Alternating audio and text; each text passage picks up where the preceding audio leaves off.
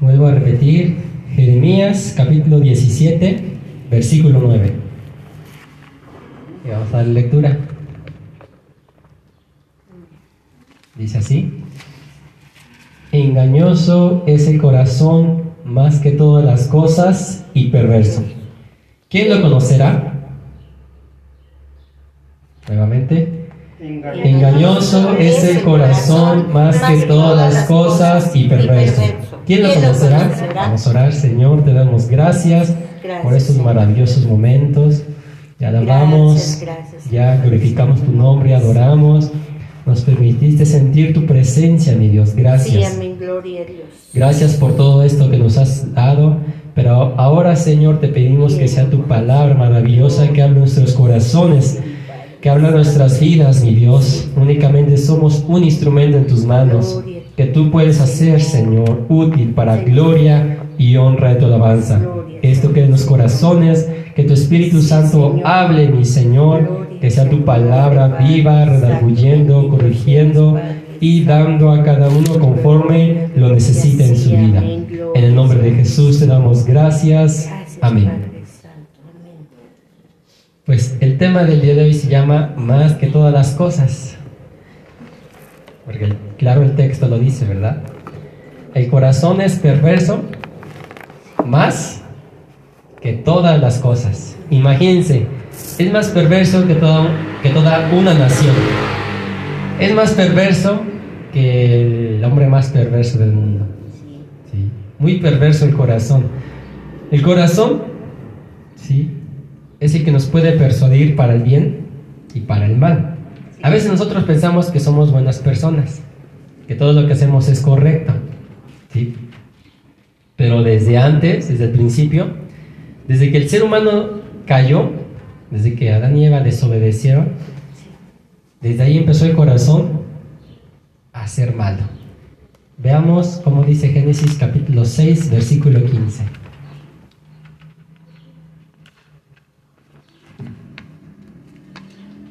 Versículo 5.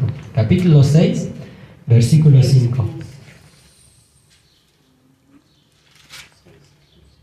Y vio Jehová que la maldad de los hombres era mucha en la tierra, y que todo designio de los pensamientos del corazón de ellos era continuamente solamente El mal. Ya vimos que desde la caída, porque si analizamos el libro de Génesis el capítulo 1 y el capítulo 2, todo dice que era bueno, y vi Dios que era bueno en gran manera. Vio su creación y era bueno en gran manera. Vio todas las cosas y era bueno en gran manera. Tenemos el capítulo 3 y capítulo 4, donde desobedece el primer asesinato, Caín y Abel. Capítulo 6, y vio Dios que su corazón era continuamente hacer el mal. Y así fue durante todo. el enemigo es el primero que engañó a la humanidad con mentiras, con palabras dulces, palabras suaves, palabras que a veces nos parecen buenas. Hay un dicho y dice que a lo bueno llaman malo y a lo malo llaman bueno. Nosotros cómo podemos saber que estamos haciendo las cosas bien o estamos haciendo las cosas mal? A veces pensamos que como nos estamos dirigiendo es bueno delante de Dios. A veces pensamos que lo que hacemos es bueno delante de las personas. ¿sí? Porque nosotros lo creemos y lo tenemos aquí muy profundo. Bueno, yo hice bien. Y no me interesa lo que digan los demás. Y si piensan que yo no hice bien, no, yo creo que sí hice bien. Ahí es el corazón que nos está engañando. Y muchas veces caemos en ese error. Y no solamente nosotros como seres humanos. Ya ahorita vemos que desde el principio, ¿sí? en el corazón habita la maldad por naturaleza. ¿sí? Sí. Desde que el ser humano se corrompió, habitó la mentira, habitó el engaño, habitó muerte, habitó enfermedad, habitó todo tipo de cosas perversas. Y podemos ver que en Génesis capítulo 3, el engaño de Satanás a la mujer fue increíble. Capítulo 3, versículo 4 en adelante. Vean lo que dice. Entonces la serpiente dijo a la mujer, no moriréis, sino que sabe Dios que el día que comáis de él, serán abiertos vuestros ojos y seréis como Dios, sabiendo el bien y el mal. ¿Te vieron la mentira que le dijo? Seréis como Dios. Hoy en día el ser humano quiere hacerse Dios. Pero nosotros tenemos un Dios que se hizo humano. ¿A quién le va a creer más? ¿A un humano? ¿A un Dios? A un Dios que se hizo hombre. Porque el ser humano quiere hacerse Dios. Todos esos, todos esos ¿sí? Experimentos que han hecho, clonación,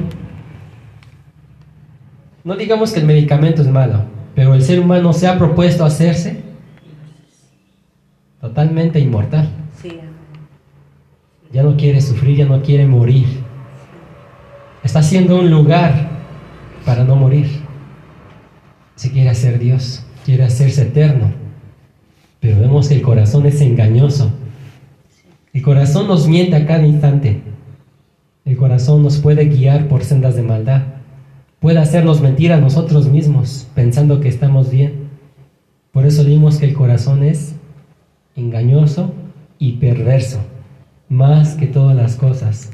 ¿Por qué lo definimos como engañoso? Porque es frágil, es débil, se deja guiar por las apariencias, se se deja guiar por la vista, por lo que escuchamos.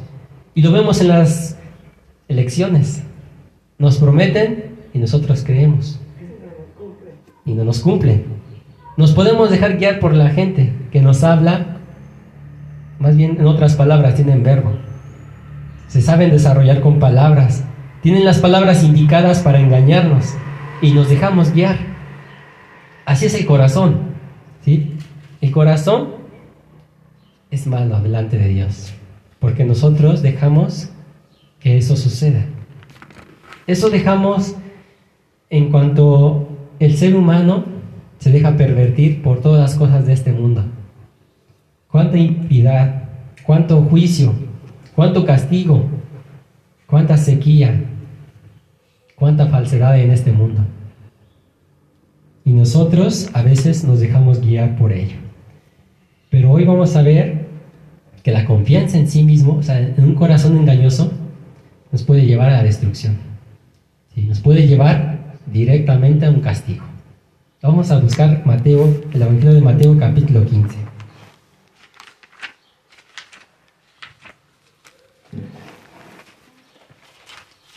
Evangelio de Mateo capítulo 15.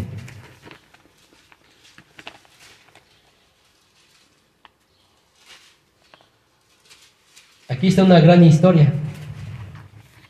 Lo que contamina al hombre. Una ocasión voy a contarles la historia y después leemos el versículo 18. Jesús iba caminando por el campo y ¿qué creen que pasó? Querían comer. ¿Sí? Querían comer y los discípulos llevaban las manos sucias y empezaron a arrancar espigas. Y dijeron los fariseos, aquellos hombres, los fariseos son los que estaban a cargo de la ley de Dios, a cargo de enseñarla a cargo de explicarla al pueblo de Israel. Le dijeron a Jesús, ¿por qué tus discípulos no se lavan las manos para comer? ¿Por qué invalidan los mandamientos? Y nuestro Señor Jesús le dice, ¿por qué ustedes también invalidan el mandamiento de Dios con sus costumbres y tradiciones? Y empieza a narrar, porque el mandamiento dice, honra a tu padre y a tu madre, pero ustedes lo invalidan. Y empieza a contarles, a contarles, a contarles. Pero el versículo 18 dice así, pero lo que sale de la boca, exactamente, del corazón sale. Y esto contamina al hombre. ¿Sí? Lo que sale de la boca, aquí lo que tenemos, sale del corazón. Esto lo conocemos como, corazón, pero el corazón también se conoce por mente y pensamientos. ¿sí? El corazón se conoce también como el intelecto, la inteligencia. De ahí sale lo que sale de la boca. Antes de nosotros pronunciar palabras, ya lo pensamos. ya lo maquinamos, ya lo dijimos antes de hablar. Antes de responder, antes de argumentar, antes de decir lo que yo he determinado, ya lo pensé muy detenidamente y he llegado a una conclusión. Esto es lo que contamina al hombre, el corazón. Vamos al versículo 19. Porque del corazón salen los malos pensamientos, los homicidios, los adulterios, las fornicaciones, los hurtos, los falsos testimonios, las blasfemias. Estas cosas son las que contaminan al hombre. Pero el comer con las manos sin lavar no contamina al hombre. Los malos pensamientos. ¿Cuántas veces tenemos malos pensamientos? Pensamos que, que nosotros decimos cosas buenas o respondemos cosas buenas. Y eso ya lo examinó el corazón que es bueno delante de Dios o delante de las personas. Pero le voy a decir una cosa. Si Dios le mostrara cada detalle de los pensamientos de su corazón, créame que estaría sorprendido de todo lo que ha estado haciendo, o ha estado pensando, o ha estado maquinando. De verdad. Una vez escuché un testimonio de un hombre que pensaba diciendo, Señor, yo no siento tu perdón.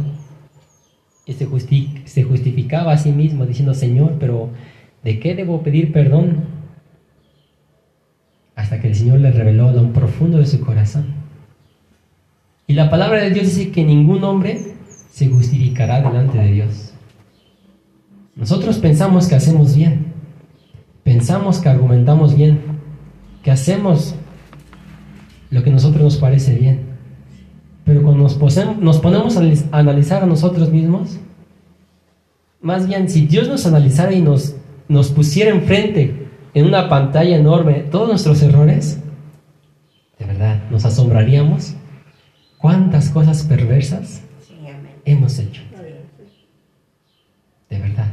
Yo, yo cuando escuché este testimonio decía, Señor, ¿cuántas veces te he faltado? A veces dándome cuenta y a veces no dándome cuenta.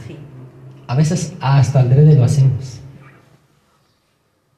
Sabiendo que el Señor conoce nuestro corazón.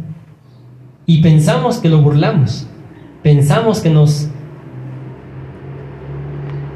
nos estamos haciendo bien a nosotros mismos. Cuando nosotros confiamos en nuestro propio, nuestra propia persona, vamos directo al fracaso directo al fracaso, cuando confiamos en sí. Es por eso que cuando el corazón lo ponemos en primer lugar antes que a Dios, es por eso que las malas decisiones traen sus consecuencias y también las buenas. Cuando no consultamos a Dios antes de tomar una decisión importante, porque hay decisiones que tienen que resolverse en dos por tres, pero hay decisiones que tienen que tomarse con calma. Consultar a Dios antes de... Porque las consecuencias, decimos, Señor, pero ¿por qué? Porque no me consultaste. Así de fácil. Un hombre de Dios grande, conquistador, Josué, cayó en la trampa de hombres astutos. Se vistieron de ropas andrajosas, compraron pan ya echado a perder, toda su comida ya echada a perder, pensando que estaban a unos kilómetros de la tierra prometida. Y engañaron a Josué por no consultar a Dios. Así nos pasa a nosotros. Nos confiamos, ah, no, ya, yo ya sé. Pregúntenme lo que quieran. Así nos pasa. De verdad. A mí me ha pasado. En ocasiones no he consultado a Dios y el Señor me dice, ¿Por qué me reclamas si tú tomaste la decisión? ¿Por qué me dices a mí si tú fuiste el que dijiste sí o dijiste no? ¿Por qué me, reprochas? Y a veces así nos pasa. Confiamos en nosotros mismos y vamos delante de Dios y decimos, Señor, ¿por qué? De verdad que si Dios nos respondiera todas nuestras oraciones, ya no iríamos delante de Dios porque siempre quedaríamos mal. Siempre. Nadie se va a justificar delante de Dios. Nadie. Ni el hombre que es tan bueno pero no quiere nada con el Evangelio de Cristo. Ni el hombre que tal vez no, tiene, no se ve ninguna tacha. De aquel que dice que no hay Dios, que es más justo. Nadie se va a justificar delante de Dios. Y por eso a veces no es bueno confiar en el corazón, porque es engañoso. Nos engaña a nosotros, engañamos a muchas personas. Y eso nos lleva directo al fracaso. Es por eso que el mensaje a Jeremías, al profeta Jeremías, él dice, cuídate del corazón. Porque estos hombres, toda esta nación cree estar bien, porque tenían al Dios de Israel porque tenían el arca del pacto, porque el templo de Dios estaba en su nación. No hay guerra, hay paz. Engañoso es el corazón y perverso, más que todas las cosas. ¿Por qué confían en sí mismos? Así le está hablando el mensaje de Dios a su pueblo. Pero el pueblo no quiso oír la voz de Dios. El pueblo de Israel se quedó simplemente con su conformismo. El pueblo de Israel se quedó con lo que tenía. No quiso conocer a Dios. No quiso conocerle más y más, sino que se quedó en suspenso y vino la destrucción.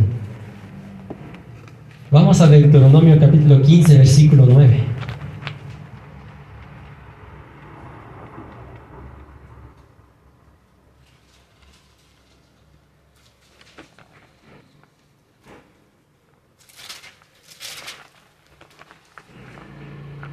Deuteronomio capítulo 15, versículo 9. Guárdate de tener en tu corazón pensamiento perverso, diciendo, cerca está el año séptimo, el de la remisión, y mires con malos ojos a tu hermano menesteroso para no darle, porque él podrá clamar a ti, a Jehová, y se contará por pecado. Guárdate de tener un corazón de tener en tu corazón pensamiento perverso. Les voy a contar el contexto de esta historia. Dios les dijo a la nación de Israel, vas a prestarle a tu hermano, pero en el año séptimo le vas a perdonar todas sus deudas. Y el Señor le dice, si tu hermano se acerca a ti en el año sexto a pedirte y estás viendo que no te va a poder pagar, guárdate de no tener ese pensamiento perverso de decir, no le presto porque ya viene el año séptimo y no lo va a pagar. Eso es pecado delante de Dios. Nosotros tenemos muchos pensamientos perversos de decir, no, no lo voy a hacer porque no me conviene a mí. Esa es confianza en sí mismo. No, eso no es amar al prójimo. Eso es amarse a sí mismo. Y mucho menos estamos amando a Dios. Porque si amáramos a Dios, amáramos sus mandamientos. Y sus mandamientos son justos. Imagínense, ¿cuántas veces hemos tenido pensamientos perversos? ¿Cuántas veces hemos cometido estas cosas en nuestra vida? Vamos a conocer nuestro corazón cómo funciona. Nosotros no nos conocemos. Yo no, puedo conocer lo que, a todo lo que, el que conozca, porque tiene su carácter, tiene su personalidad, tiene sus propios criterios, lo que él piensa, lo que él dice, lo que él cree. Pero hay algo que quiero recalcar. Dice el versículo 9, ¿quién lo conocerá? Hace una pregunta. ¿Quién lo conocerá? ¿Quién conoce la mente de cada ser humano en este mundo?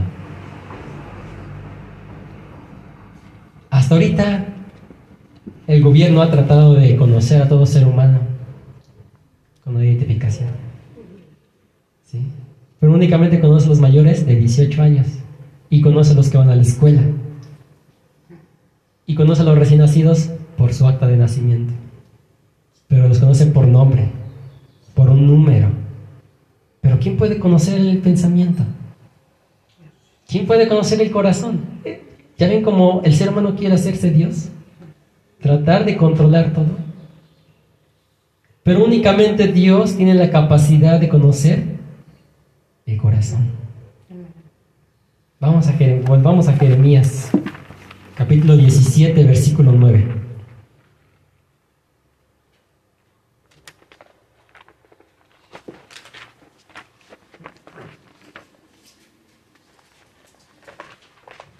Capítulo 17, versículo 9. Engañoso es el corazón más que todas las cosas y perverso. ¿Quién lo conocerá? Dice el 10. Yo Jehová, que escudriño la mente, que pruebo el corazón para dar a cada uno según su camino, según el fruto de sus obras. ¿Quién es Jehová? El Creador, el que hizo los cielos, las estrellas, el que hizo los planetas, los sistemas solares, las grandes lumbreras, la osa menor, las Pleiades, el cinturón de Orión, el que hizo las plantas, el que hizo posible dar entendimiento al ser humano para ver lo que hay entre nosotros, autos, aviones. Él es el que conoce todas las cosas. El Dios de los cielos y la tierra, el que dijo, hagamos el hombre a nuestra imagen. El que desde el principio habló y con el poder de su palabra, los cielos obedecieron. La tierra obedeció. Las aguas de las aguas obedecieron. ¿Y quién cree que es el único que no quiere obedecer? El hombre. El hombre es el único que no quiere obedecer a su creador, al Señor al que lo formó. Él es el que escudriña, el que examina. Por eso les comentaba, si Dios examinara cada acto, cada pensamiento, cada neurona de nuestro sistema, nos sorprenderíamos la cantidad de cosas que nosotros hacemos mal. Sí, de verdad pensamos que hacemos bien. Pensamos que nosotros nos vamos de una forma correcta, nos acercamos a Dios. Pensamos hacerlo las cosas para bien. Pero la realidad es que siempre debemos ir delante de la presencia de Dios para alcanzar socorro, para hallar gracia, para satisfacer nuestras vidas en Él a decirle, Señor, te he fallado. ¿O hay alguien aquí que no haya fallado hoy? ¿Quién no le falló hoy en este día? ¿Quién el día de hoy no cometió pecado?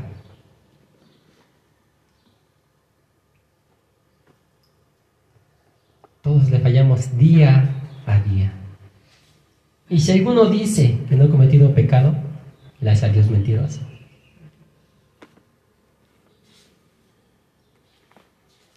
Porque está por gracia somos salvos. No es por lo bien que nos portemos, no es porque vengamos al templo, oremos todos los días. Es por su gracia. Cuando estén delante de la presencia de Dios, dígale, Señor, por tu gracia estoy aquí. No es porque gané almas. No es porque hice muchas cosas. Por tu gracia y tu misericordia estoy aquí. ¿Cuál va a ser nuestro pago? Aquí dice muy claro que Él va a dar conforme a nuestras obras, conforme a nuestro fruto. ¿Cuáles son nuestras obras? Santiago dice que la fe sin obras es muerta. Es por eso que nos va a pagar conforme a nuestras obras. Ahora el fruto. ¿Qué fruto estoy dando? ¿Qué estoy haciendo? ¿Qué es lo que Dios pide de mí? Ya vi que mi corazón es perverso. Ya vi que mi corazón es engañoso. Pero entonces, ¿qué Dios me está pidiendo? Primero, que me arrepienta. Y después dar frutos dignos de arrepentimiento. Y eso lleva a dar gozo, paz, amor, paciencia, benignidad, bondad, fe, templanza, mansedumbre. ¿Qué debe de hacer primero? Pedir perdón al Señor por nuestros pecados. Perdóname, Señor, porque he pecado. Mentí. Perdóname, Señor, porque no honré. Perdóname, Señor, porque mi pensamiento está aquí y tú ya lo sabes. Ya pequé. No lo hice, pero ya aquí está mi pensamiento, ya pequé. Ya hice mal. Perdóname. Después lo que sigue es tratar de ya no volver a hacerlo. Porque los pensamientos siempre van a estar aquí. La batalla más fuerte es en nuestra mente. Es con lo que siempre vamos a luchar. El vecino lo vemos de vez en cuando. Y a veces ni lo vemos. Nuestro prójimo a veces ni lo vemos. Pero yo me levanto, ando, me acuesto y duermo con él. Aquí está la batalla. La primera y principal batalla está aquí. En nuestra mente y en nuestro corazón. ¿Cómo está tu corazón delante de Dios? ¿Cómo anda tu corazón delante de Dios? ¿Está rendido? ¿O confía en sí mismo? Eso es lo que el Señor nos dice en este día. ¿Cómo está tu corazón? Pero Dios dice, con amor eterno, te ama. Por tanto, te prolongué mi misericordia. Yo me asombro con el Señor porque es misericordioso y no hay nadie como Él. Yo me asombro con el Señor porque siempre su misericordia está presente, siempre y cuando nosotros la querramos. Nuevas son cada mañana. Y el Señor quiere que nuestro corazón esté siempre abierto a Él. ¿Sí? Siempre quiere que lo tengamos disponible. Siempre quiere que lo tengamos limpio. Y solamente eso se logra confiando en Dios, examinándolo y pidiendo que Él lo limpie. Le quite todo, todo, toda la confianza en sí mismo. Porque si nosotros confiamos en nosotros mismos, un pequeño detallito para que vean que nosotros confiamos en nosotros mismos. Mañana voy a hacer esto, me levanto a tal hora y voy a tal lugar y ya, pasó el día. En este día, hoy ahorita voy a salir y voy a alcanzar a hacer estas cosas y voy a hacer esto. Estamos confiando en nosotros mismos. No es malo. Lo malo es cuando yo creo que lo voy a lograr todo. Eso es lo malo. Que yo voy a lograrlo porque yo sé, porque yo tengo el conocimiento, porque yo tengo la solvencia, porque yo sé que puedo. Eso es lo malo delante de Dios. Porque si Dios estuviera en contra de aquellos que pueden hacer grandes cosas, no hubiera levantado a grandes científicos, a grandes hombres que han estado ayudando hasta el día de hoy con la expansión del Evangelio. No estuviera levantando a grandes hombres para ir a predicar su palabra. Así de sencillo lo ponemos. Vamos a aprender a confiar a Dios desde hoy, diciéndole, Señor, hoy no me acuerdo, tal vez te ofendí, ni siquiera me acuerdo. Quita eso de mi corazón, límpialo, purifícalo, lávalo. Quiero ser fiel a ti. Amén. Eso es lo que nos dice el Señor en esta hora. Así que vamos a pedir al Señor que Él sea el que nos ayude a comprender esto. Porque muchos Muchos no quieren hacerlo esto. Piensan que el corazón está correcto. Piensan que en el corazón hay puras cosas buenas. Vamos a ponernos de pie, vamos a orar. Padre Celestial, te damos gracias por esta maravillosa palabra que nos has permitido escuchar. Pedimos que seas tú el que toque los corazones, el que toque las vidas, Tú seas, Señor, que escudriñe cada uno de ellos, para que esta palabra quede, Señor, puesta en él, para que esta palabra, Señor, quede puesta en la mente y no quede, mi Señor, vacía, pues tu palabra dice que hará lo que tú quieres, mi Dios. Ayúdanos a nosotros para confiar en ti y no en nosotros mismos. Sabemos que todas las cosas que nosotros hacemos son delante de ti, Señor, como un trapo de inmundicia. Pero ayúdanos a confiar en ti, a vivir por la fe y no por vista, a vivir confiando y tener la mira en ti, Señor. Quita esa, ese orgullo, quita esa vanagloria, quita esa soberbia de nuestro corazón, de nuestra vida, del creer que estamos bien, del creer, Señor, que tú estás con nosotros y nada nos faltará porque estamos haciendo las cosas bien, Señor.